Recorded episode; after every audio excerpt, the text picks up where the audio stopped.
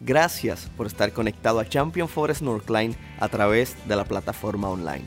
Este sermón está diseñado para que sea de bendición para tu vida y la vida de tu familia. Es nuestro deseo que puedas seguir creciendo espiritualmente. Dios te bendiga, disfruta el mensaje.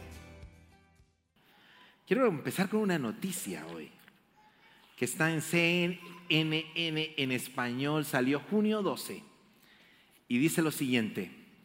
Un buzo de langostas de Cap Code está salvo luego de un encuentro fortuito con una ballena jorobada que casi lo convierte en su almuerzo.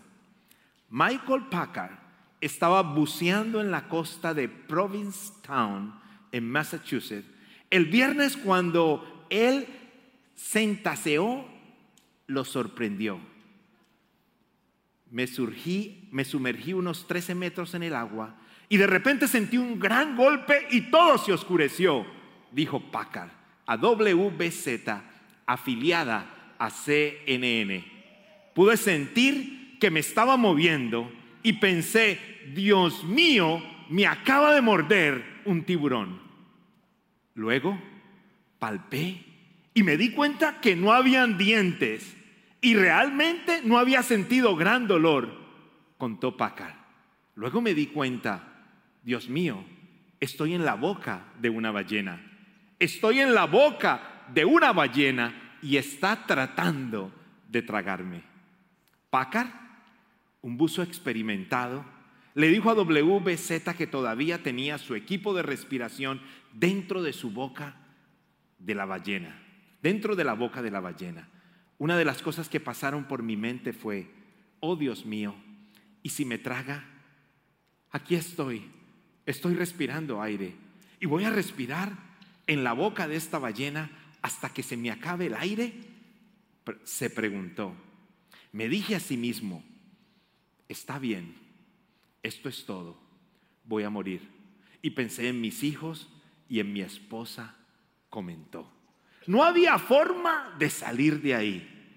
Después de lo que Packard estimó que fueron unos 30 segundos dentro de la mandíbula del mamífero, dijo que la ballena emergió rápidamente y lo escupió. De repente subió a la superficie, expulsó, comenzó a sacudir su cabeza y Packard dijo, me lanzó al aire y caí en el agua y fui libre y floté. No lo podía creer. No podía creer que salí de eso. Y estoy aquí para contarlo. Junio 12, 2021, CNN. Y está en todos los otros periódicos. Y en 1841 pasó algo parecido. Uno de los pescadores cayó de su lancha cuando fue atacado por una ballena. Lo interesante es que eran dos y uno desapareció. Dos días después, esa ballena terminó ah, ajusticiada por unos pescadores. Cuando abrieron la ballena, 1841, cuando vieron la ballena, encontraron a un hombre adentro de la ballena. Y ese hombre adentro de la ballena todavía respiraba. ¿Se le parece alguna historia? La historia de Jonás. ¿Sabe qué me pareció tanta risa?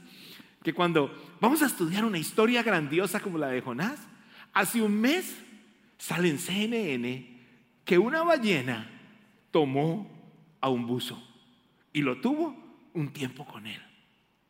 Ahora, esta es una de las historias que se ha querido ridiculizar a través de la historia. Muchos han dicho, esta historia no fue verdad. Muchos han dicho, eso no es posible. Muchos han dicho, la garganta de la ballena es muy pequeña, pero la Biblia no dice que fue una ballena, la, Biblia dice que fue un pez gigante, grande. Y lo interesante para cada uno de nosotros es entender que si el Señor la dejó aquí es porque fue válido.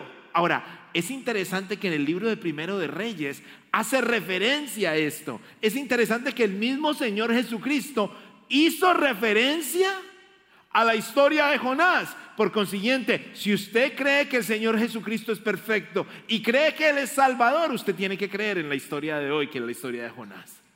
porque Él la mencionó. Entonces, hoy hay una historia grandiosa una historia que cada uno de nosotros conocemos. Y vamos a caminar por ella en los próximos minutos y vamos a tratar de mirar algunas cosas extraordinarias que nosotros podemos sacar de aquí el día de hoy. Jonás capítulo 1 es un libro que muchos no conocen, es un libro muy pequeño. Cuando usted lo empieza a buscar en su Biblia, si usted tiene su Biblia ahí, empieza a buscar. En el teléfono es fácil, pero en la Biblia va a ser un poco difícil de encontrarlo. Pero si no, vaya al índice que se vale, para eso lo pusieron allí y va a poder llegar rápidamente al libro de Jonás. Capítulo 1, versículo 1 dice lo siguiente. El Señor dijo, le dio el siguiente mensaje a Jonás, hijo de Amitá. Ahora, ahí hay algo interesante. El Señor habla. Solamente que es en esa primera frase. El Señor dio el siguiente mensaje a Jonás. Levántate y ve a la gran ciudad de Nínive, pronuncia mi juicio contra ella, porque he visto lo perversa que es su gente. Y aquí está la respuesta del hombre. Entonces Jonás se levantó y se fue en la dirección contraria para huir del Señor y descendió al puerto de Jope, donde encontró un barco que partía para Tarsis, compró un boleto, subió a bordo y se embarcó rumbo a Tarsis con la esperanza de escapar del Señor. Y encontramos a un hombre que empieza a huir. Ahora, note algo en esta primera parte del libro y es que el Señor siempre tiene dirección para sus hijos. Y yo te quiero recordar el día de hoy que el Señor habla. El Señor habla. Ahora, ¿cómo habla el Señor? A través de su palabra. Abra su Biblia. Medite con ella y verá que el Señor le va a hablar. Tenga un tiempo de intimidad con el Señor. Esté teniendo su corazón puro para Él. Y el Señor pone impresiones en su corazón en su mente que usted rápidamente usted dice, eso vino del Señor. Porque usted sabe que eso es algo bueno, algo puro, algo que va acorde con la escritura. Entonces el Señor habló y el Señor le dijo rápidamente a Jonás, tengo una tarea especial para ti. Ahora, hay un problema, un bendito problema cuando el Señor habla. Y es que cuando el Señor habla, el Señor puede cambiar mis planes. ¿Qué quiere decir? Los planes del Señor son completamente diferentes a los planes de Él. Si usted quiere escuchar que el Señor le hable, esté listo para cambiar sus planes, para cambiar sus preferencias, para cambiar su sitio de estadía, para cambiar muchísimas cosas. ¿Por qué? Porque cuando el Señor habla, el Señor trae dirección y gran parte de las veces va completamente diferente a la dirección que yo tengo. Ahora, siempre que el Señor habla, usted tiene una elección que hacer. Hay una elección. Y esa elección va a determinar qué voy a hacer. Y lo que está haciendo aquí Jonás es que él tomó una elección y él tomó una decisión. Cuando el Señor habla, yo le puedo decir, yo voy o le puedo decir, no voy. Tengo dos opciones, pero yo tengo que definir qué voy a hacer. Ahora, siga un poquito conmigo aquí, porque aquí hay algo interesante y vamos a encontrar cuatro principios, cuatro principios que nos van a ayudar a nosotros a entender, a entender qué pasa primero cuando el Señor habla y cuando tú decides escuchar al Señor. Aquí está el número uno. Cuando tú decides escuchar al Señor, Él va a cambiar tus propios planes. Él va a cambiar tu rumbo. Él va a cambiar tu dirección. Él va a mostrarnos algo completamente nuevo. Él va a decir, ok, no es este, es este. Él va a decir, no es este lugar, es el de allá. Él te va a decir, no eres tú, es Él. Y cuando yo abro para eso, cuando me abro completamente al Señor, ahí empiezo a identificar algunas cosas. Ahora, recuerde algo, el Señor es un Señor que da dirección a sus hijos. Cuando tú vas al Nuevo Testamento te vas a dar cuenta que cuando el Señor se fue a despedir de sus discípulos, el Señor empieza a orar por sus discípulos allí en el libro de Juan. Y habla de una manera increíble. Pero el Señor les dice, no los voy a dejar solos porque ellos estaban muertos de miedo. ¿Les voy a dejar un qué? Consolador. ¿Y ese consolador qué iba a hacer? iba a dirigirlos, iba a guiarlos, iba a llenarlos de paz, iba a darles dirección. Diga conmigo la palabra dirección. Ahora, ¿por qué le digo que la diga?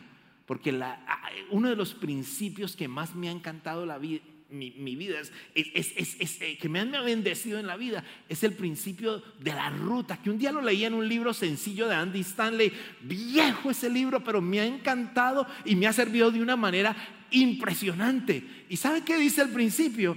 El principio dice, mire, no es solamente tu intención lo que te hace llegar a donde Dios te quiere llevar. No solamente la oración, es que la dirección. Porque usted puede dedicarse o tener una muy buena intención y al mismo tiempo usted puede poner a todos los demás a orar. Pero usted va en la dirección equivocada. No pasa nada. Y lo explico de esta manera siempre. Usted puede decir ahora en este tiempo de verano, voy para Galveston. Me voy a gozar en Galveston. Y llama a, Willy, que es el, maestro del grupo de vida, y le dice, Willy, pon al grupo a orar para que tengamos un buen tiempo en Galveston. Todos se pueden a orar porque usted va para Galveston con su familia. Intención la tiene. Oración la tiene. Pero toma el 45 norte ¿Habrá posibilidad de que llegue? ¿Tiene oración? Sí, allá tiene a todos los del grupo de vida arrodillados. ¿Tiene intención? Sí, preparó completamente todo. Y la dirección está completamente desenfocada. Déjeme decirle algo. Cuando el Señor dice que Él nos habla, Él nos habla y nos da dirección. Pero para yo poder entender la dirección de Él, tengo que tener intimidad con Él y debo querer obedecer lo que el Señor está pidiendo que nosotros hagamos. Y ahí está el problema, porque posiblemente donde el Señor me quiere llevar no es mi dirección. Ahora, escuche lo que dice, levántate y ve a la gran ciudad de Nínive y pronuncia mi juicio contra ella, porque he visto lo perversa que es su gente. El Señor lo, envía a una ciudad llamada Nínive. ¿Y cuál es la decisión de él? Él se levanta y él dice, no me gusta el plan. Yo te voy a decir algo, de pronto tú estás hoy en un lugar donde no te gusta el plan. De pronto, de pronto el Señor te está llevando a algo donde posiblemente estás incómodo yo te quiero recordar esta noche que el Señor nos pone a nosotros no en los lugares de placer, sino en los lugares donde muchas veces vamos a estar incómodos, pero Él nos va a usar en la incomodidad. Él nos va a usar aunque estemos incómodos, aunque no estemos bien. Pero yo tengo que decidir. Y tengo que decidir dónde quiero estar. Entonces se levantó y fue en dirección contraria. Escuche esto. Escuchó la voz y se levanta. Buenísimo.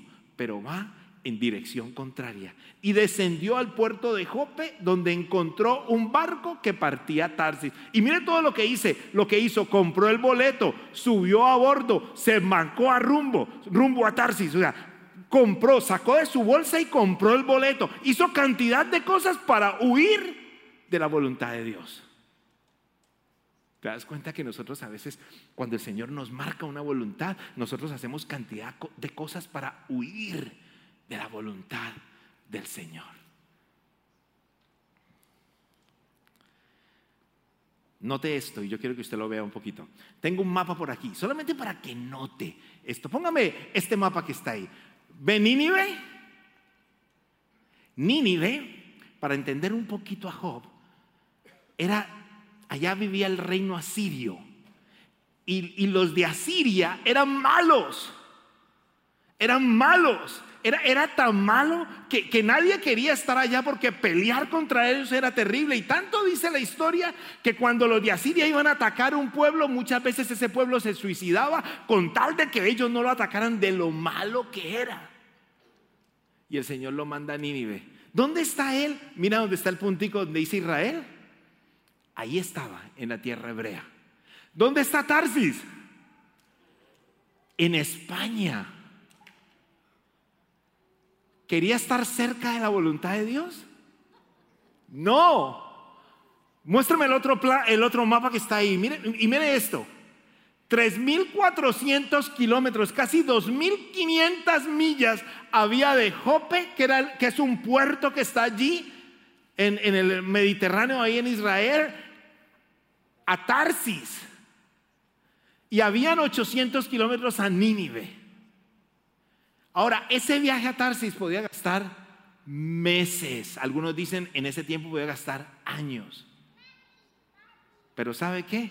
Él decidió estar 3.400 kilómetros fuera de la voluntad de Dios. Porque el Señor lo quería en Tarsis. Ahora, tengo una pregunta para ti. ¿A cuántos kilómetros estás fuera de la voluntad de Dios? ¿Estás caminando en la voluntad de Dios? ¿O estás fuera de la voluntad de Dios? ¿A cuántos kilómetros estás fuera de la voluntad de Dios? La madurez de un cristiano se refleja en la cercanía que hay entre lo que Dios pide y su obediencia. Si hay cercanía, hay madurez. Si hay distanciamiento, hay madurez. Se lo vuelvo y se lo digo. La madurez de un cristiano se refleja en la cercanía que hay entre lo que Dios pide y su obediencia. Si hay cercanía, hay madurez. Si hay distanciamiento, hay madurez. Vuelvo y te pregunto, ¿a cuántas millas de distancia estamos caminando acerca de la voluntad de Dios? Porque si estoy fuera de la voluntad de Dios, nunca voy a poder ver lo que Dios tiene preparado para cada uno de nosotros. Cuando corremos contra la voluntad de Dios, estamos navegando en un barco que va en la dirección incorrecta. Ahora, ¿cómo me doy cuenta si estoy caminando en la voluntad de Dios? Sencillo, de esta manera, si lo que estoy haciendo va acorde a la palabra de Dios. Si lo que estoy viviendo no está enfocado en mí, sino que va siendo está siendo de bendición para otros. Si lo que estoy haciendo lo puedo poner y contarlo a todos los que están alrededor. Y está afilado, conectado con la palabra del Señor. Si eso me genera paz, si eso me trae bendición, entonces estoy caminando en la voluntad de Dios. ¿Sabes que solamente tú sabes si estás caminando en la voluntad de Dios?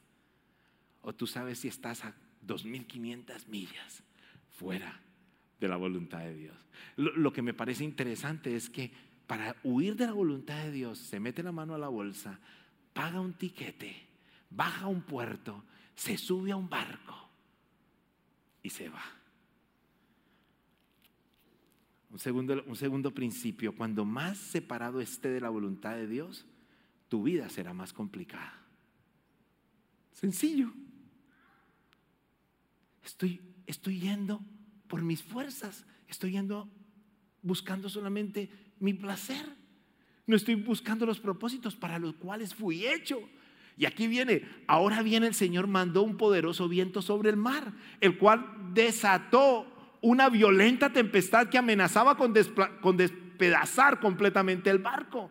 Y el versículo 5 dice, temiendo por su vida, los desesperados marineros pedían ayuda a sus dioses y lanzaban las cargas por la borda para aligerar el barco. Y todo esto sucedía mientras Jonás dormía profundamente en la bodega del barco, versículo 6. Así que el capitán bajó a buscarlo. ¿Cuándo? ¿Cómo puedes dormir en medio de esta situación? Le gritó, levántate, ora a tu Dios, quizás nos preste atención y nos perdone la vida. Versículo 7. Entonces la tripulación echó suerte para ver quién había ofendido a los dioses y causado tan terrible tempestad. Cuando lo hicieron, la suerte señaló a Jonás como el culpable. Versículo 8. Así que los marineros le reclamaron, ¿por qué nos has venido? ¿Por qué nos ha venido esta espantosa tormenta? ¿Quién eres? ¿En qué trabajas? ¿De qué país eres? ¿Cuál es tu nacionalidad? Y él le da respuesta, soy hebreo, contestó Jonás, y temo al Señor, Dios de los cielos, quien hizo el mar y la tierra. Y él inmediatamente marca la magnitud de su Dios. Le está diciendo, mire, yo, yo, yo soy, yo, yo, mi Dios es el que hizo este mar que nos está metiendo en problemas. Los marineros se aterraron al escuchar esto porque Jonás ya le había contado que huía del Señor. ¡Ay, por qué lo hiciste! Gimieron. Quiere decir, él abre su corazón y él se da cuenta de que todos los que estaban allí empezaron a vivir situaciones complicadas por él. Cómo la tormenta seguía empeorando. Le preguntaron, ¿qué debemos hacer contigo para detener esta tempestad? Écheme al mar, contestó Jonás, y volverá la calma. Yo sé que soy el único culpable, culpable en esta terrible tormenta. Yo no sé si estás en alguna tormenta ahora. No quiere decir que no vas a tener tormentas cuando estés yendo a Nínive, que es la voluntad de Dios. Pero lo que te quiero recordar es que cuando estamos en una tormenta caminando en contra de la voluntad de Dios, no vamos a tener la paz y la confianza y la seguridad que da el cruzar una tormenta con el Señor. ¿Nota la diferencia? Porque cuando las tormentas van a llegar, pero cuando yo tengo al Señor de mi parte, entonces enfrento esa tormenta con dolor, pero con confianza de que Dios está conmigo. Pero cuando yo estoy huyendo del Señor, cuando yo estoy haciendo lo que no le agrada a Él, cuando yo estoy 2500 millas fuera de la voluntad de Dios, entonces estoy solo. Y en mi corazón hay un temor profundo. Y así estaba Jonás, viviendo esa situación. Siempre que camino fuera de la voluntad de Dios, mi desobediencia afecta y lastima a personas inocentes que están a mi alrededor. Por el ministerio que el Señor me ha puesto.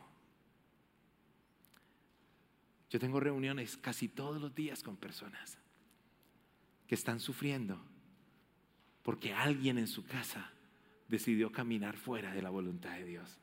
¿Sabes qué te quiero recordar esta noche? Siempre que tú y yo decidimos caminar fuera de la voluntad de Dios, quiere decir, mi intención es adorarte, pero estoy caminando fuera de la dirección de Él. Pido oración por mi familia, como van muchos el domingo a la iglesia. Ay, Señor, que el Señor me bendiga a mi familia, pero el lunes estoy caminando fuera de la voluntad de Dios. ¿Sabe qué pasa? Empiezo a lastimar a las personas que están en mi alrededor. ¿Qué culpa tenían esos pobres marineros? Esos pobres marineros no tenían ninguna culpa, pero sus vidas estaban en peligro.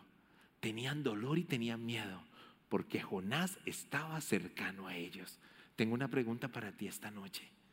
La pregunta para ti esta noche es, ¿son bendecidos los que están a tu lado?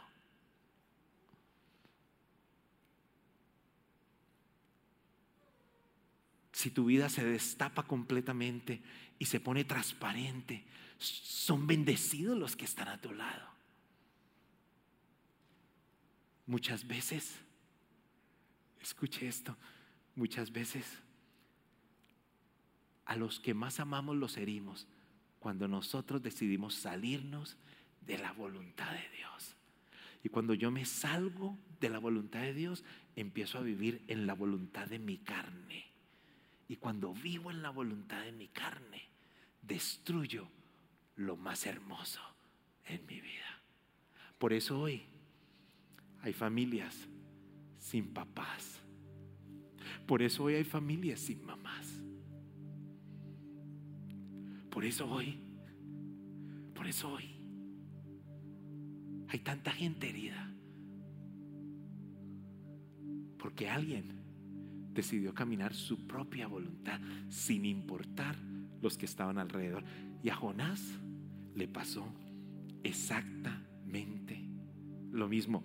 Todos los que estaban en el bote empezaron a sufrir porque él estaba allí. Los que están en tu bote se gozan porque tú estás allí. Tu bote está lleno de bendición porque tú estás allí.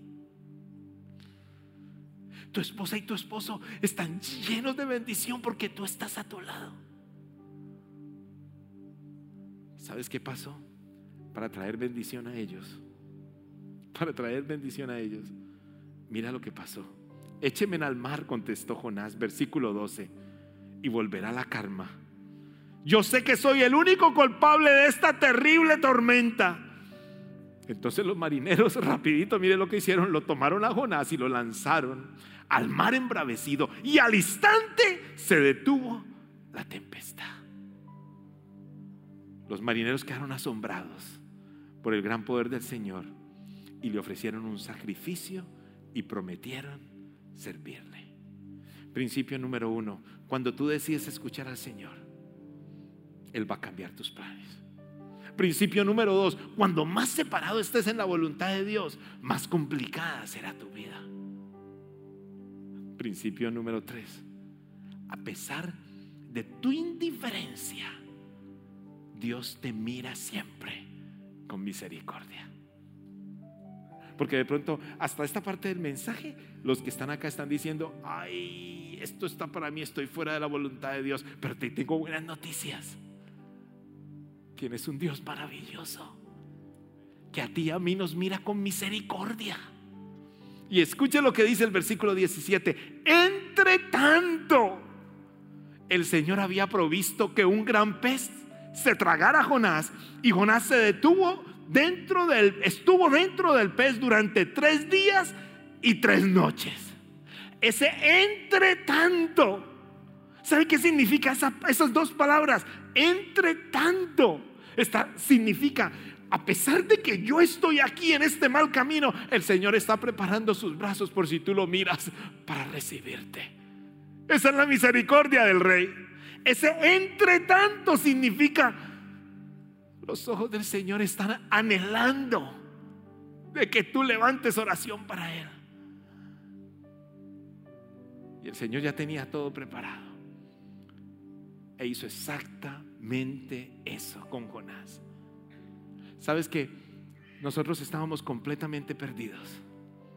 Y la humanidad estaba perdido. Entre tanto el Señor Jesús estaba preparando en el cielo venir a salvarnos a nosotros. Estábamos tan perdidos. Pero el Señor dijo, yo quiero rescatar a mi humanidad.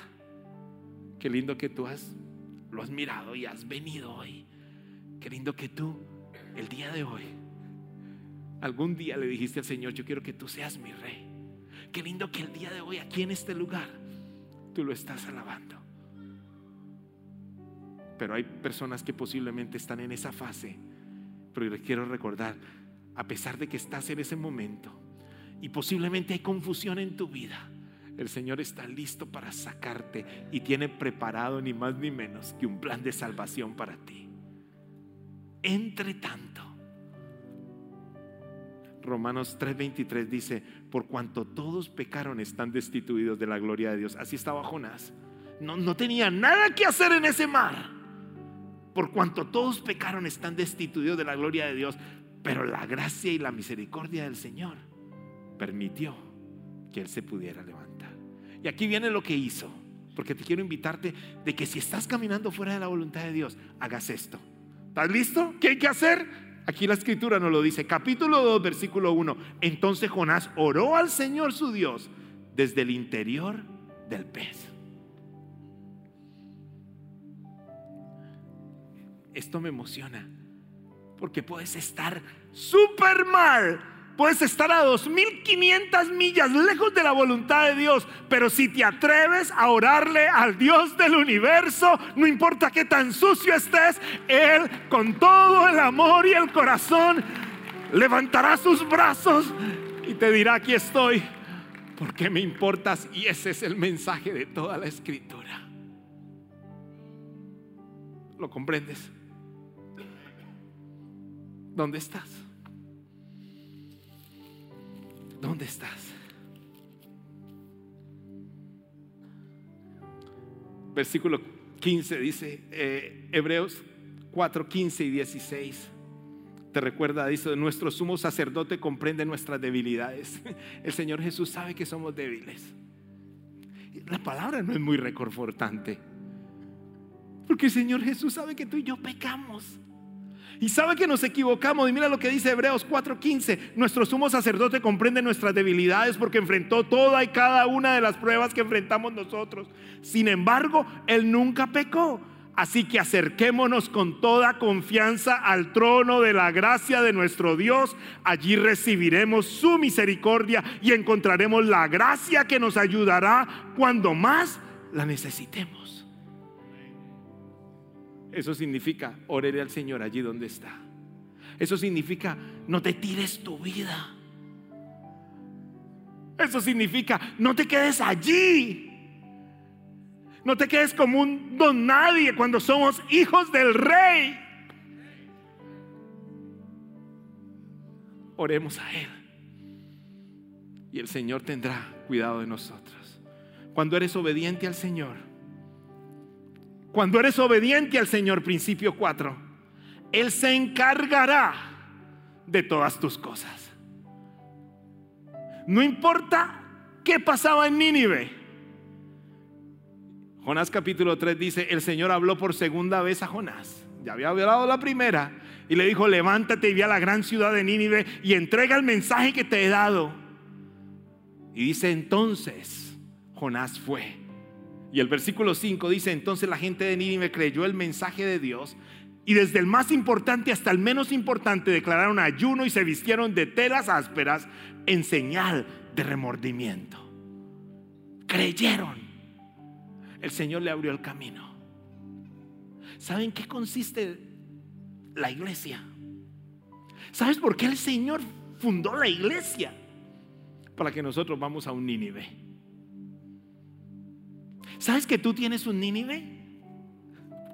¿Sabes que de pronto hay una relación rota que se convirtió en tu Nínive? Y el Señor te está diciendo algunas veces tienes que ir a solucionar ese problema y tú estás diciendo, ni loca, ni loco, nunca iré allá, no se lo merece, me insultó. Y ese es tu Nínive. Y el Señor te está diciendo, no te quedes con eso en tu corazón. Anda a tu Nínive y haz una diferencia. Me encanta,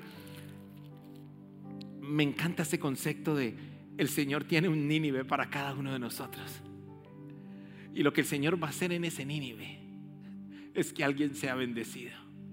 ¿Sabes que el Señor posiblemente le ha puesto en la mente a alguno de los que están aquí? Yo te necesito en el ministerio de niños porque lo que se viene en el otoño va a ser grandioso. ¿Sabe? Estamos de prueba ahora, en este verano. Todavía no hemos empezado a hacer toda la publicidad que se está preparando para este campus. Ahora, en el otoño va a venir. Pero estamos listos.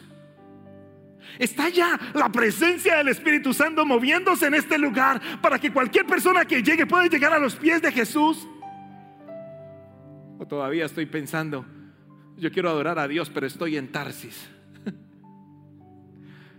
cuando el Señor me está mandando en Nínive. Y en Nínive hay incomodidad. En Nínive eh, no voy a estar como estoy, como estaba antes. En Nínive no voy a estar lo bien que estaba allí en la tierra hebrea. No vamos a poder cumplir la misión del Señor si la llenura del Espíritu Santo no se está moviendo en este lugar. Podemos tener el mejor edificio y los mejores instrumentos y los mejores cantantes. Podemos tener el mejor equipo que reciba a las personas. Pero si la presencia del Señor no está en el corazón de cada uno, con el deseo de llevar el mensaje a alguien más y que esa sea la pasión que nos traiga aquí, entonces no lo lograremos. Porque el Señor se mueve donde hay corazones listos, donde hay hombres y mujeres entregadas a Él. ¿Sabe cuál es uno de los grandes problemas de la iglesia de Cristo hoy? De la iglesia de Cristo aquí en este país y en muchos otros países. Es que los cristianos vivimos doble vida. Nunca podremos impactar cuando estamos viviendo una doble vida. No estamos caminando en la voluntad de Dios, aunque llenamos las iglesias. Qué lindo sería hoy, en este lugar, nosotros poder decir, Yo estoy disponible para el Señor. Y yo no quiero caminar mi voluntad. En la voluntad del Señor encontraré su respaldo. En la voluntad del Señor encontraré su apoyo. En la voluntad del Señor encontraré sus fuerzas. En la voluntad del Señor encontraré el propósito de Dios en mi vida. Y en el Nínive que el Señor me ponga, el que llegue ahí y el que me escuche, llegará a los pies de Jesús. Porque el Señor está presente. ¿Quieres ponerte en pie ahí donde estás? ¿Te imaginas lo que el Señor puede seguir haciendo en nosotros? Mientras más entro en la voluntad de Dios, más me alejo del fracaso. Mientras más entro en la voluntad de Dios, encuentro más el propósito de Dios para mi vida. Mientras más encuentro la voluntad de Dios, más bendición seré para las personas que están en mi barco. ¿Será que los que están en tu barco te quieren echar? Uy. ¿Será que los que están en tu barco te quieren echar? De pronto estás diciendo, ¿será que sacamos a papá? ¿Será que sacamos a mamá? Porque es que sinceramente este hogar, sí, ¿será que lo echamos?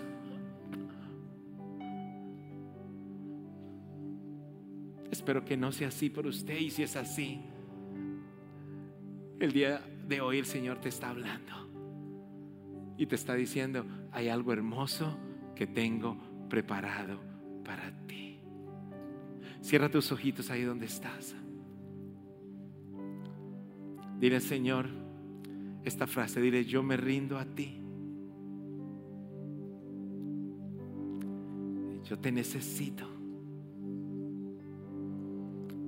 No quiero caminar una voluntad diferente a la tuya. Yo quiero caminar solo en lo que tú tienes para mí. Gracias por haber estado con nosotros hoy. Esperamos que el sermón haya sido de bendición para tu vida y que el Señor haya hablado a tu corazón. Si todavía no has aceptado al Señor Jesús en tu vida, quisiera invitarte a que hagas esta oración junto a mí la oración más importante que un ser humano puede hacer. Repite después de mí, Señor Jesús, hoy te acepto en mi corazón y te reconozco como mi único y exclusivo Salvador. Escribe mi nombre en el libro de la vida. En el nombre de Jesús. Amén. Nosotros creemos que si hiciste esta oración, vas a poder disfrutar de una eternidad junto a nuestro Padre Celestial en el lugar que ya Él ha preparado para nosotros.